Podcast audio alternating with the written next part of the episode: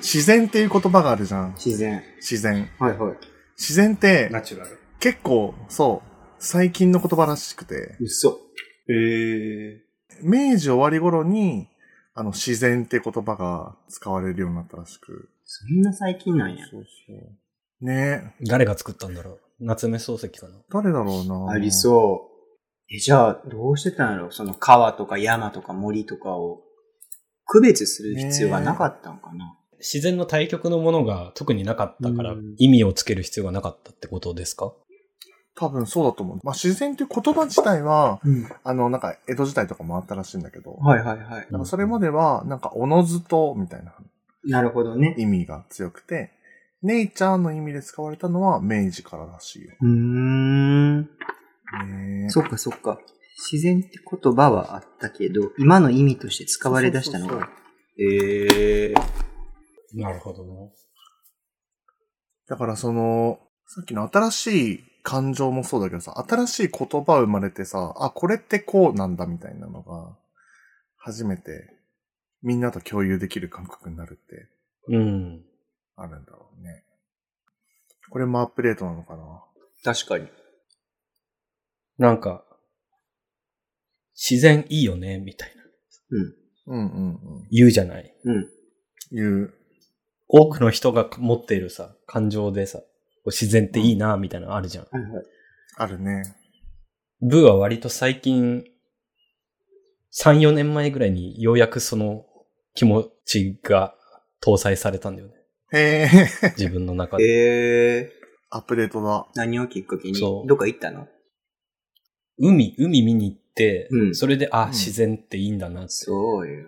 大人になってようやく実感したっていうのがうーん。あるな自分で思うのとはわけがちゃうもんな。そうそうそうそう。なんか、うん自然っていう言葉が自分の中で、自分の中であんまり定義されてなかったのが、海見てたら、あ、自然ってこういうことなんだ。その個人の中でこう、定義されて、はいはい。ああ、じゃあ自然ってめっちゃいいものですねってなったのが、4、5年前ぐらいにあったことだったりしますね。うーん。その、田舎に生まれてて育ったら、いやもう自然とかいいからっていうのもあると思うけど、別にそういう感じでもなかったもんね。ブーちゃんは。うん。ブチャ北海道し出身だから、でしょ？むしろ、自然はいっぱい周りにあったけど、うんうん。まあそれが当たり前っていうか、うん。うんうん。特にありがたみも感じてなかったし、うんうん。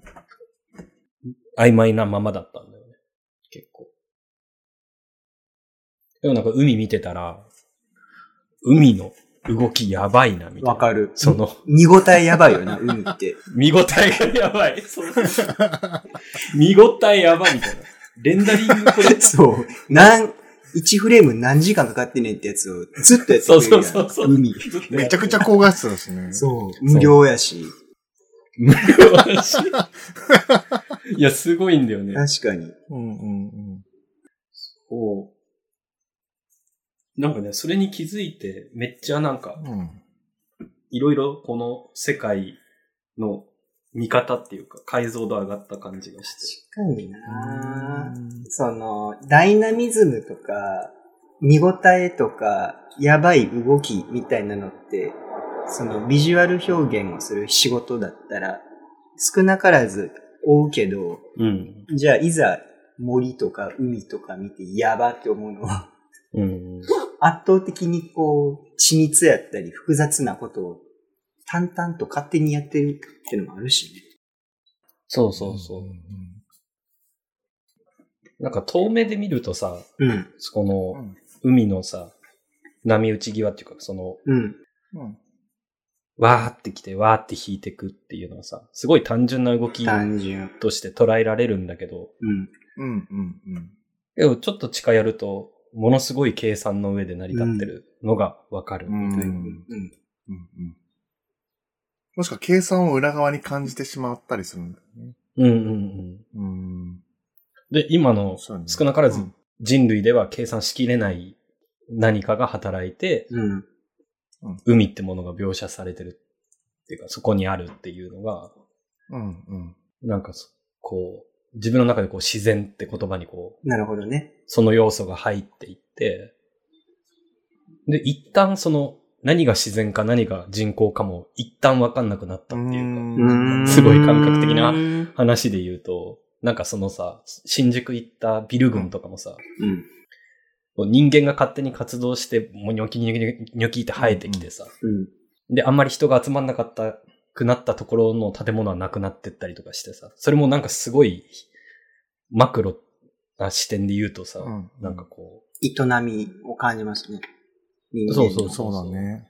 う、人間の営みだったりとか、うん。自分自身のなんか体調とかもさ、うんなんとなく把握してるけど、すごい細かい部分では複雑にこう、いろんなことが作用して気分悪くなったりだとか、なんか調子悪いなってなったりとかするみたいな。うん計算しきれないものがあって、みたいな。うんうん一旦自然と人工のその自分の中での境目が曖昧になって、うん。ああ。面白いな。そこはなんか自分の中でもまだ結論ができてないんだけ出てないんだけど、なんか例えば気圧の低い日、日とか、ああ、なんか今日は体調悪いなって思って、カーテン開けると、うん外雨降ってたりとかして、うんうんなるほどね。で、そういう時にこう、自分も自然の一部なんだなってはいはい。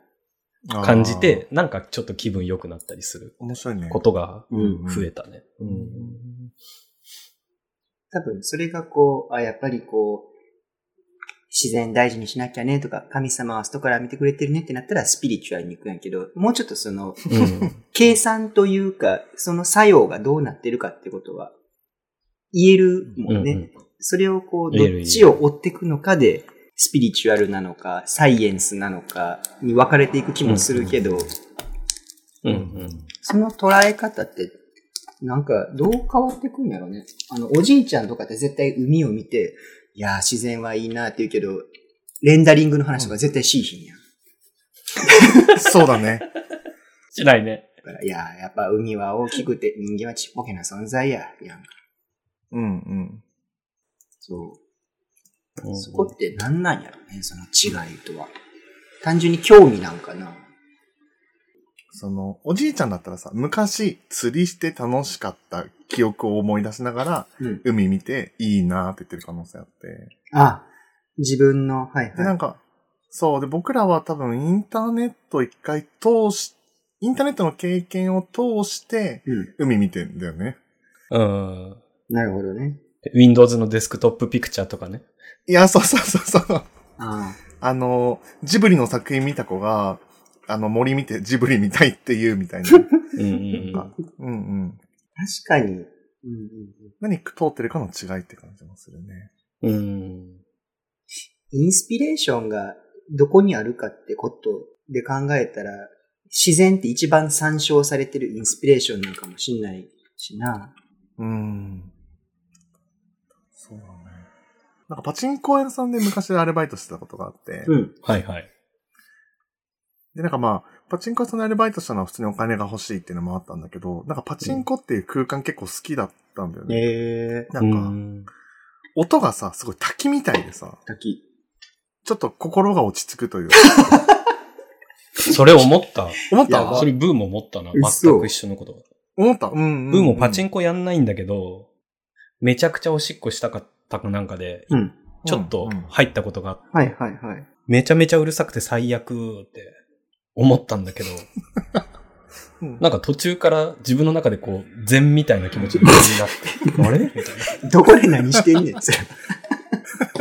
パチンコ屋さんで税してんの？禅みたいな気持ちになって。いや、でもある。超わかる、それ。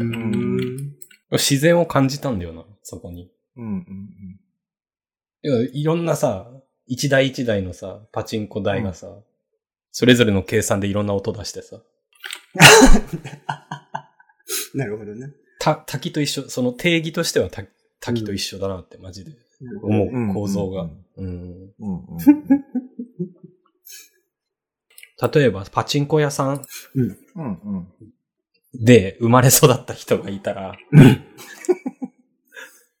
初めて海行った時に、わあみたいなるんかな滝見て、パチンコ屋じゃんって。なるのかなるんかな滝とか見てね。なそうそうそうそう。あれ？懐かしいみたいな。出てんなぁ今日めっちゃ出てるよ。あ、海か。なるんかな なるんかな今日、今日のこの滝 C 設定やなとか思ったら嫌やけど、パチンコ屋のせがれは。音でわかる。うん。けど、そういう計算とか玉の連続とか、なんまたとんでもないこと言ってと思ったけど、別にこう、かけ離れてるわけではないのがおもろいな。パチンコうんと滝に。パチンコ屋と滝はマジでそうなんだよ。ね。今度近所のパチンコ屋でトイレ借りてみよう。めっちゃ綺麗だよ。パチンコ屋のトイレ。えー、意外。すごいっす。そこにお金かけてる感じがある。へえ、うんうん